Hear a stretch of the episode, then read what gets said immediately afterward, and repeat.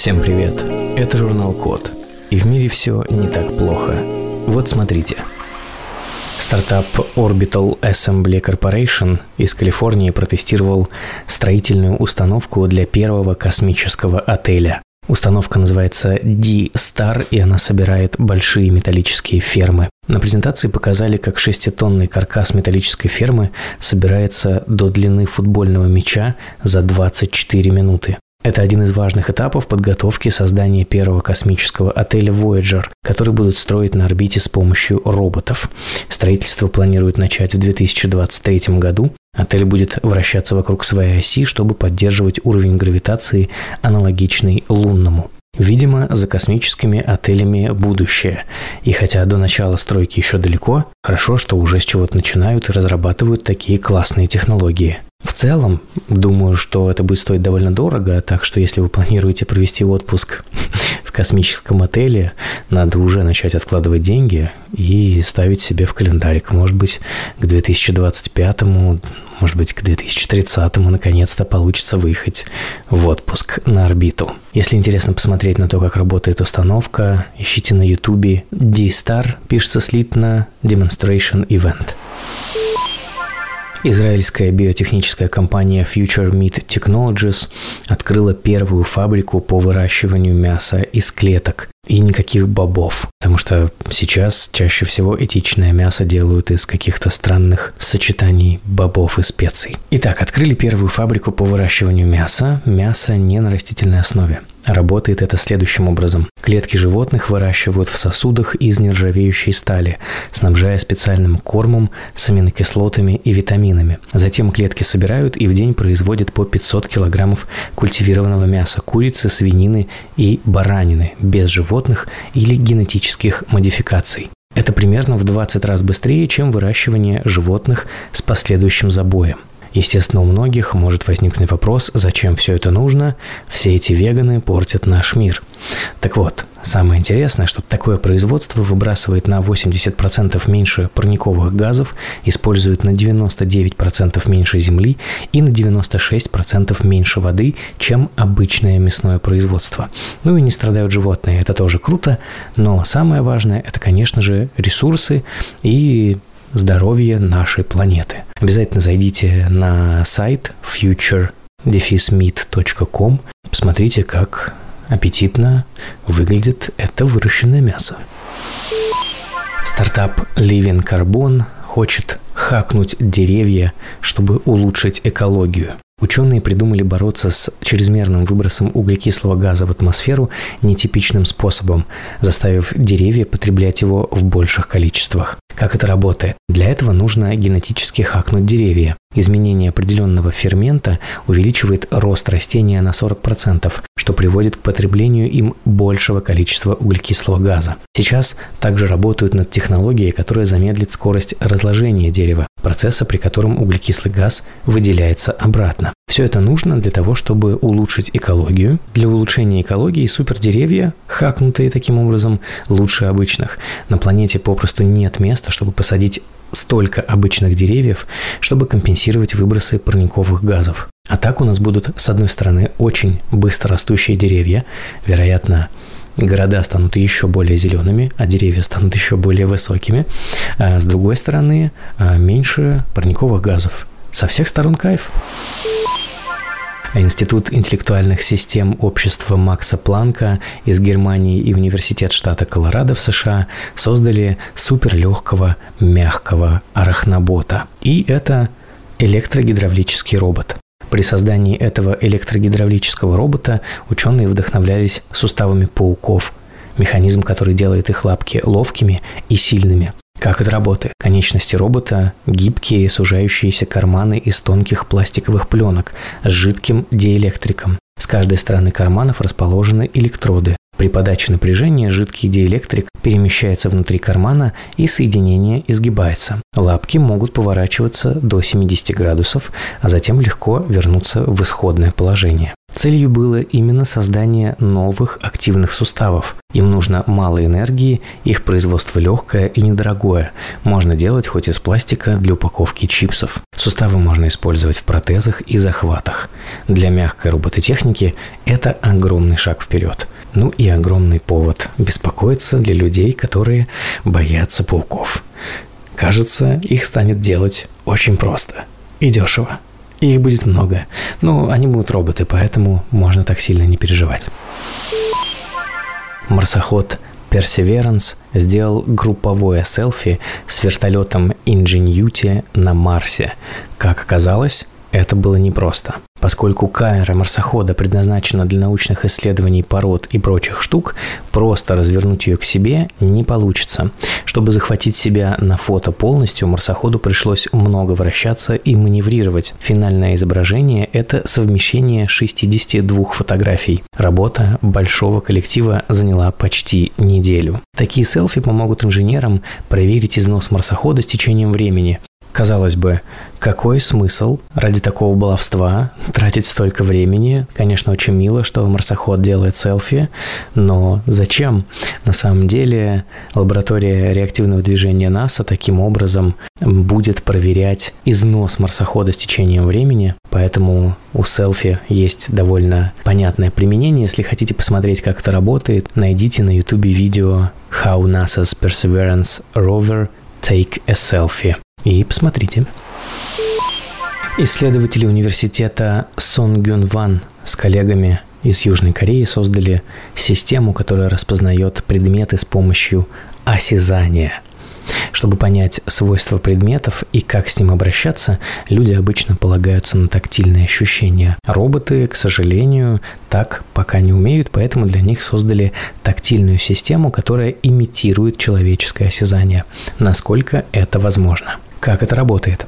С помощью сенсоров система собирает данные об осязаемых свойствах объекта, а затем преобразует их в сигналы наподобие тех, что производят тактильные нервы человека. Это позволит создать более тактильно прошаренных роботов, чтобы они лучше выполняли свои задачи, связанные с прикосновением, захватом и обращением с предметами. Если проще, то кажется, роботы скоро будут аккуратнее, и им можно будет доверить что-нибудь ценное. Ученые Калифорнийского технологического института разработали алгоритм, который поможет беспилотникам ориентироваться без GPS в любой сезон, чтобы не теряться ни летом, ни зимой.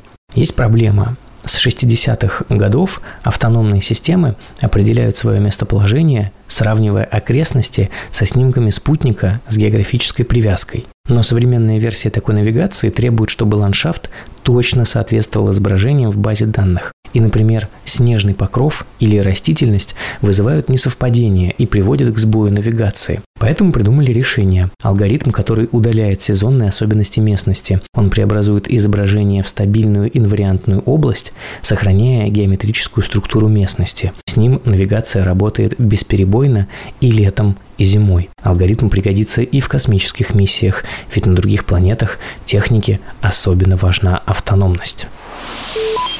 Исследователи Корнельского университета из США и Кембриджского университета из Великобритании придумали, как эффективно перерабатывать солнечные элементы. За перовскитными солнечными элементами будущее. Они превосходят кремниевые по эффективности поглощения солнечного света и по сроку окупаемости энергии, то есть по времени, которое требуется солнечным панелям для выработки такого же количества энергии, какое было затрачено на их производство. И тут ученые придумали, как с помощью правильной переработки перовскитных солнечных элементов уменьшить их углеродный след на 71,2%, а срок окупаемости на 72,6%. Цифры просто какие-то гигантские. Эффектная переработка отработанных перовскитных солнечных элементов еще больше снизит потребности в энергии и экологические последствия их производства. Кажется, мы подбираемся все ближе и ближе к глобальной индустриализации солнечной электроэнергии. Вот-вот поставим себе на окна перовскитные солнечные элементы. Компания Rainmaker из США придумала отбирать пробы воды с помощью дронов. Есть проблема. э, пробы воды из водоемов до сих пор отбирают по старинке, из лодки или хотя бы в болотных сапогах. Делать это нужно регулярно, так что пора было подключить к процессу роботов, ну и придумать как использовать дроны, конечно. Как это работает? У дрона есть длинная вертикальная штанга с ящичком для контейнера с пробами. Дрон с пустым контейнером нужно отправить в место отбора и дать ему команду опуститься к воде. Когда дрон вернется с образцом, он зависнет в воздухе, чтобы контейнер можно было достать. Продвинутая версия оснащена датчиком для анализа пробы воды прямо на месте. То есть опустился, все понял, полетел дальше. Батареи хватает на 20 минут, и за это время можно сделать 2-4 отбора в зависимости от погоды и летных условий – Таким способом быстрее и дешевле отбирать пробы воды. Кроме того, для каждого отбора можно задать точное местоположение под GPS, а проба получается чище, поскольку воду никто не беспокоит. Как минимум точно не беспокоят ваши болотные сапоги. Ну и, наконец, для отбора проб не приходится купаться в водоемах. А то вдруг окажется, что там все плохо, а вы уже искупались. В общем, дроны, как обычно, летят на помощь. Звучит как заголовок региональной газеты. Дроны летят на помощь. Инженеры из университета Канадзавы и Panasonic Corporation из Японии создали робозахват для мелких предметов. Они, собственно, создали роботизированный захват, способный поднять с ровной поверхности как плоские, так и просто маленькие предметы, которые раньше нормально захватить никому не удавалось. Как это работает? У захвата есть два пальца, которые меняют положение относительно друг друга в зависимости от типа и формы предмета. Исполнительный механизм выполняет параллельный и поворотный захват, при котором один палец приподнимает предмет, а другой удерживает, чтобы предмет не вылетел. Это позволяет робозахвату брать предметы толщиной 0,5 0,05 мм и весом от 7 тысячных грамма. Зачем все это нужно? Умение обращаться с мелкими компонентами пригодится роботам для сборки небольших устройств. Собственно, кажется довольно полезная штука. Если хотите посмотреть, как это работает, и найти на ютубе видеоролик, то даже не пытайтесь запомнить название, просто ищите YouTube канал Канадзава University. Пишется через букву Z. Канадзава University. Там не так много видеороликов и быстро найдете. Кажется, человечество все чаще хочет э, посетить космос. Недавно, вот, сами знаете, довольно взрослый мужчина слетал, а тут компания Rammax придумала запускать ракеты в космос с помощью, ну, давайте угадаем, конечно же, дронов. Придумали запускать космические ракеты целой стаей дронов. Блин, мне кажется, что дроны становятся настолько обыденной историей в нашей жизни, что скоро появятся песни про пролетела стая дронов. И это будет уже э, чем-то нормальным. Как вся эта история работает? Мощный тяжелый октокоптер может поднять ракету на высоту до 5 километров и разогнаться с ней до 500 километров в час. Такие характеристики позволяют создавать ракеты класса воздух космос, который намного меньше ракет Земля-космос. Первую стадию запуска можно почти полностью исключить, в результате чего полет в космос станет более дешевым, безопасным и чистым. Пока, конечно, протестировали только на малых масштабах. Запуск ракеты – это очень трудоемкое, опасное и крайне грязное для экологии дело. Пока идея очень сырая, но тоже очень занятная. И пока непонятно, какими по размеру должны быть сами дроны для запуска большой ракеты, ну или там, не знаю, какой-нибудь крупногабаритной части орбитальной станции. Но мысль интересная. Будем следить за развитием событий и наблюдать за стаями дронов в облаках. Исследователи Института промышленной эксплуатации и автоматизации и исследователи из Института лазерных технологий, Общество создания прикладных исследований имени Фраунгофера в Германии, э, все, все эти умные люди придумали робота, который разбирает мобильный телефон на ценные материалы. В общем, похоже на добычу полезных ископаемых. Есть Проблема. Утилизация телефонов. Важная часть глобальных программ переработки электронных устройств. И автоматизированная платформа по разборке значительно ускоряет этот процесс. Робот утилизирует современные полезные ископаемые городского типа смартфоны. Для этого он отделяет все ценные части от будущего вторсырья. Роботизированная платформа классифицирует мобильные телефоны по типу модели и автоматически разбирает их, разделяя экран, аккумулятор и печатную плату. Последние уходят на дальнейшую обработку. Если вы вдруг заметили, что э, один из ваших ящиков переполнен старыми айфонами, самое время начать передавать айфоны умным роботам из Германии, которые разберут их на кусочки. Если хотите посмотреть на этот медитативный процесс, ищите на YouTube видеоролик, который называется Automate Mobile Phone Disassembly. Ученые из компании Сиком, Япония, придумали робота-охранника, который патрулирует территорию. Ну и он, как все японские роботы, очень милый, даже несмотря на то, что он робот-охранник. Они сделали э, робота Кокобо. А, он имеет ширину 70 сантиметров, глубину 120 сантиметров, высоту 125 сантиметров и весит около 160 килограмм вместе с батареей. Он движется со скоростью 6 километров в час и может проехать до 12 километров за 3 часа. Система оснащена камерами, датчиками, лидарами, микрофоном и динамиком. Как это работает? Кокобо перемещается по заданному маршруту, отслеживая подозрительные предметы или ситуации, которые требуют внимания. Обо всех происшествиях робот предупреждает по связи 5G, хотя у него явно нет прививки спутник Ви. Странно.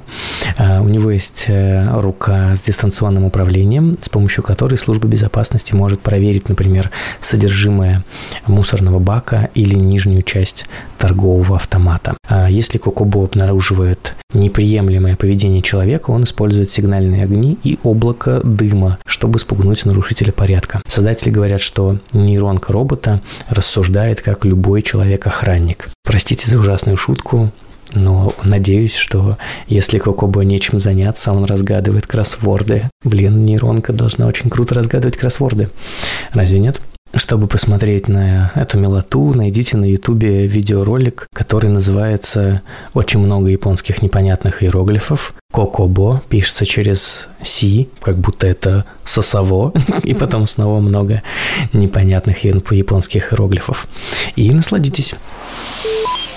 Лаборатория роботизированных систем швейцарской высшей технической школы разработала робота для автономного строительства каменных конструкций такого робота-зодчего. Беспилотный гидравлический эскаватор, который может собирать большие конструкции из камней. Как это работает? С помощью планировщика захвата система учитывает геометрию камня, чтобы правильно его захватить и при необходимости повернуть так, чтобы разместить среди остальных в устойчивой конструкции. Для эксперимента экскаватор самостоятельно построил стену более чем из сотни валунов, что доказало 82,2% эффективности планировщика захвата. Зачем все это нужно? Для того, чтобы решить одну из самых сложных для экскаваторов задач – строительство крупных устойчивых конструкций неправильной формы. Новый беспилотный экскаватор может значительно ускорить работы на стройке. Честно говоря, единственное, что меня смутило, что все это выглядит как совершенно обычный экскаватор. Если вы увидите его, не, не отличите его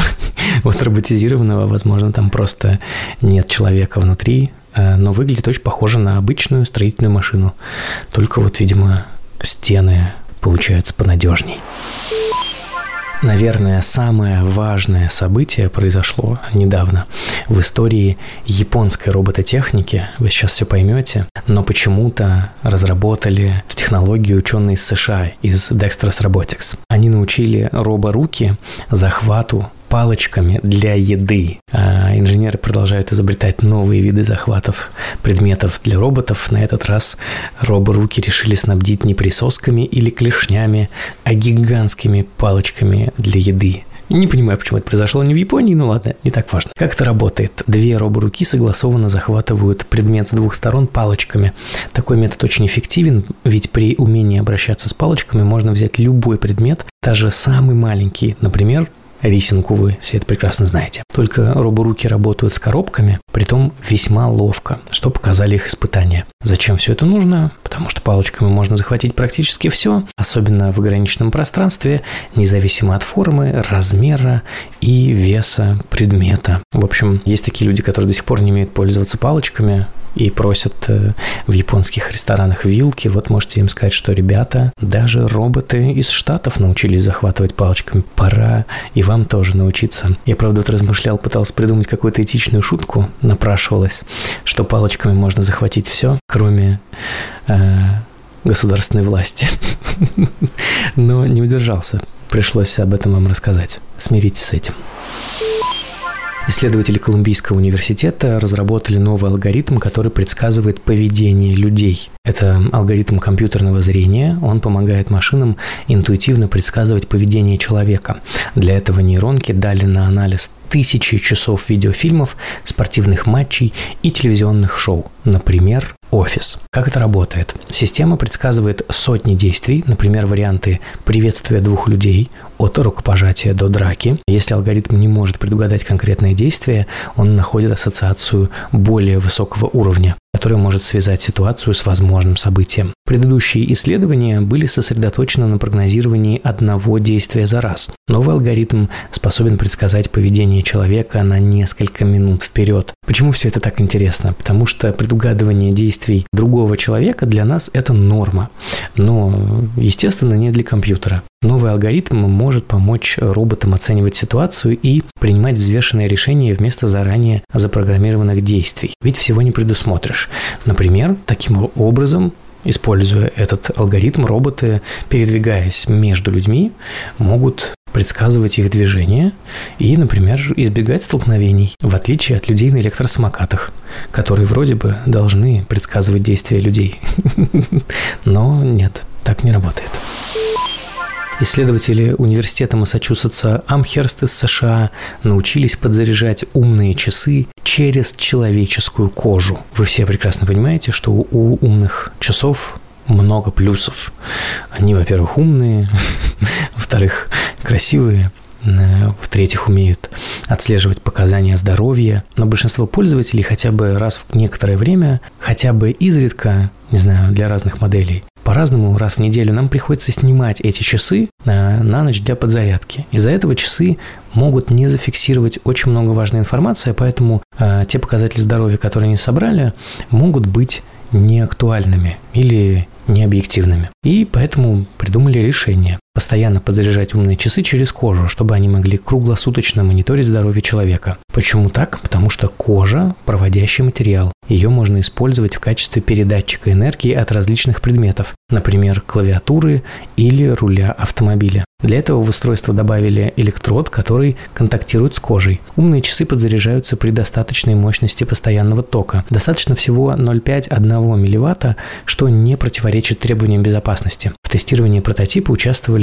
10 добровольцев, все зарядили часы, никому не было больно, все остались счастливы. Разработка позволит усовершенствовать не только часы, но и все носимые устройства, а это довольно много разной техники из интернета вещей. Возможно, скоро будем прям сами заряжать все, что угодно.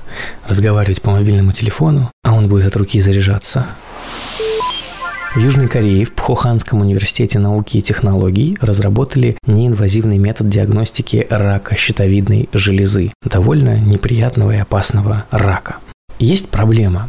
Узел щитовидной железы в 5-10% случаев оказывается признаком рака. Ранняя диагностика рака щитовидной железы увеличивает шансы на излечение. Но чтобы выяснить, опасен узел или нет, нужно делать пункцию или биопсию. При этом 20% результатов не точны, что приводит к повторным, ненужным, неприятным процедурам. В целом, все, что инвазивное, оно неприятное. Новый неинвазивный метод диагностики узлов щитовидной железы сочетает фотоакустическую и ультразвуковую визуализации с нейросетью. Когда свет лазера попадает на щитовидную железу и узел на ней, он отражает ультразвуковой сигнал – фотоэхо. По нему можно воссоздать изображение щитовидной железы и узла, а также уровень их насыщения кислородом. У злокачественных узлов он ниже. Нейронка анализирует эти данные с точностью до 98%.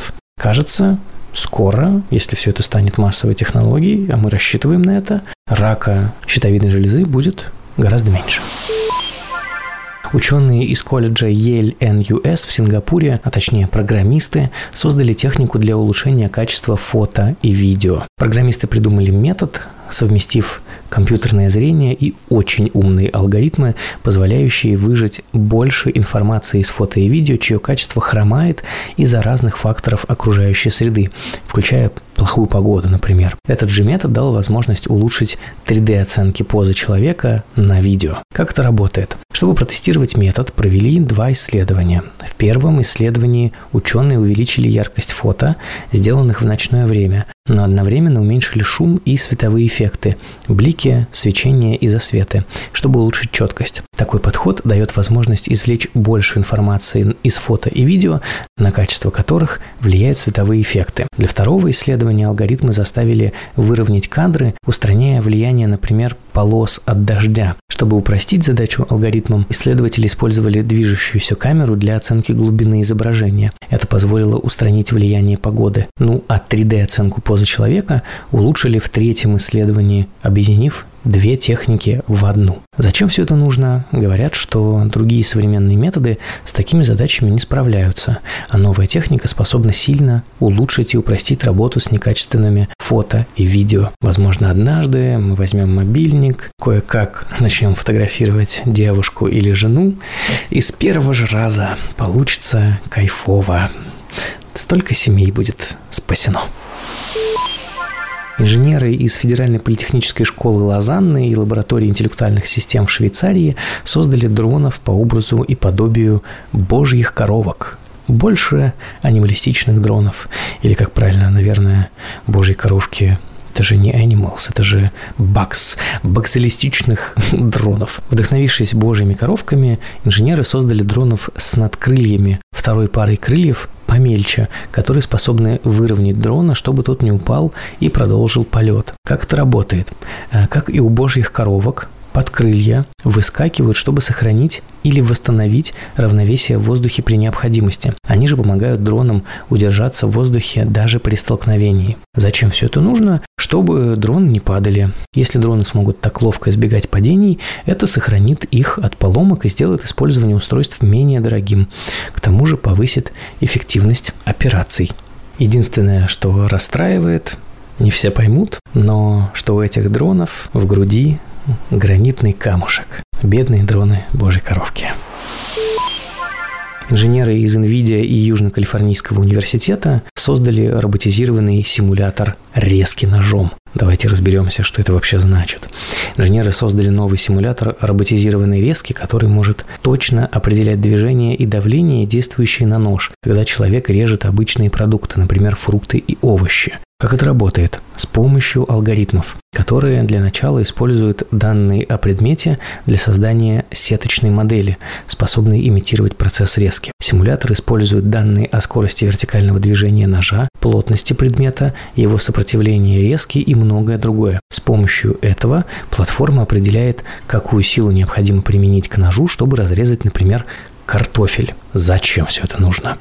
Прошлом не удавалось создать достаточно точную платформу симуляции, а теперь текущий симулятор позволит научить роботов обращаться с опасными предметами, не вредя ни себе, ни окружающим. Да, опасные предметы – это не картофель, но на картофеле можно проверить, потому что его много, и его не жалко, и он безопасный. В общем, непонятно, как это поможет вам лично, но точно знаете, что в ближайшее время роботы научатся резать точно – и безопасно. И это классно. Инженеры из Тюрихского университета в Швейцарии создали автономных дронов, которые лучше пилотируемых. Дроны стали совсем-совсем большими и совсем-совсем самостоятельными. Впервые в истории полностью автономный дрон обогнал пилотируемый человеком аппарат. Для этого создали новый алгоритм, который превосходит по эффективности пилотов людей. Как это работает? Созданный алгоритм позволяет рассчитать самую быструю для дрона траекторию с учетом ограничений аппарата. Для этого алгоритм создает цепь путевых точек, но не указывает каждую конкретно, а просто сообщает о них дрону, предлагая тому самому решать, как и когда до нее добраться. Всю эту технологию протестировали на экспериментальной гоночной трассе, и по результатам автономный дрон обогнал пилотируемого. Зачем все это нужно? Наконец-то автономные дроны перестанут врезаться в деревья и сокращать популяцию птиц. А в целом звучит очень логично. Когда-то мы не могли себе представить, как робот обыграет человека шахматы. Ну а теперь пилотируемые дроны не такие эффективные. И минус одна профессия. Задумайтесь, дроновые пилоты. Пора искать новую работу. Спасибо за внимание. Заходите на сайт thecode.media, подписывайтесь на журнал Код в социальных сетях, подписывайтесь на этот подкаст, ставьте звездочки и оставляйте отзывы. Так нас услышит больше людей. С вами был Родион Скрябин. Всем пока.